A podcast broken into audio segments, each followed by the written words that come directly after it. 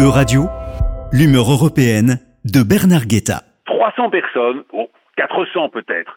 Ce n'était pas une incommensurable foule, mais dimanche 12 juin, place de la Bastille, les nouveaux Russes de Paris se rassemblaient contre la guerre d'Ukraine.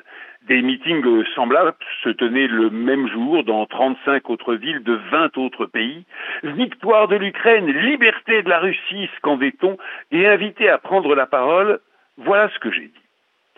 Souvent, depuis trois mois, je me vois en rêve haranguer les passants place Pouchkine, comme les dissidents et opposants le faisaient à Moscou dans les années 80. Je m'entends souligner dans ce rêve que je m'adresse à eux comme un Européen à d'autres Européens, car nous sommes tous Européens, et je leur dis d'abord que le destin de la Russie contemporaine n'a finalement rien de tellement singulier puisqu'elle a perdu son empire au même siècle, le XXe, que les Français, les Britanniques, ou juste avant elle, les Portugais.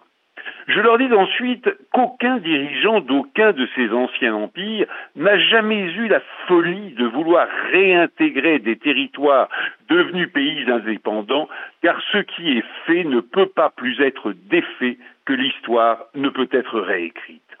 Je leur dis alors que les Britanniques ou les Français n'ont été ni ruinés ni effacés du monde par la perte de leur empire et que leurs relations sont aujourd'hui restées fortes et même intimes avec leurs anciennes possessions, car une culture et une histoire partagées créent des liens autrement plus profonds que la brutalité d'une domination.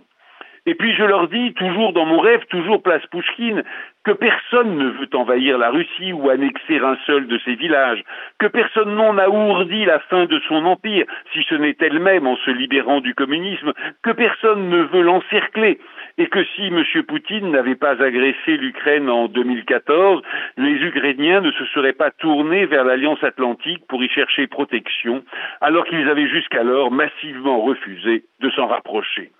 Je leur dis aussi que ce sont leurs parents et leurs grands-parents, eux-mêmes aussi, s'ils ont plus de 50 ans, qui avaient préféré la rupture yeltsinienne à l'évolutionnisme gorbatchevien, et que tout ce qui s'était ensuivi, la sauvagerie sociale, le brutal délitement d'un empire séculaire et ce vol à grande échelle qu'avaient constitué les privatisations, était ainsi le fruit de leur erreur collective, d'un mauvais choix russe et non pas d'un plan étranger d'affaiblissement de la Russie. Ayant achevé de rapporter ce rêve, j'ai enchaîné par ces mots.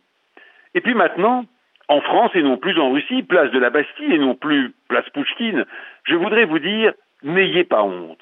Ne croyez pas que votre peuple serait plus passif qu'un autre et plus naturellement résigné à la dictature, car aucun peuple ne se révolte avant qu'un espoir de changement ne se lève, si mince soit-il. La France occupée n'était pas entrée en résistance avant que la victoire ne change de camp. La guerre d'Ukraine n'a que trois mois. C'est déjà un long, trop long enfer pour les Ukrainiens, mais ce n'est pour les Russes que le début d'un lointain basculement et l'horizon, c'est à vous de l'ouvrir en allant place Pouchkine. Bien sûr, pas la vraie, vous ne pourriez plus, vous ne pourriez pas, mais la nouvelle, la virtuelle place Pouchkine, celle des écrans, pour dire à vos concitoyens que le destin de la Russie contemporaine, oh, je ne vais pas vous dire la suite, vous venez de l'entendre. Je ne vais pas tout reprendre. Mais sachez bien que Vladimir Poutine est un homme d'un autre siècle, épuisé et sans avenir, alors qu'en Russie, l'heure de la liberté point, car après l'absolutisme, le communisme et le poutinisme, les Russes y aspirent et l'histoire enfin la leur doit.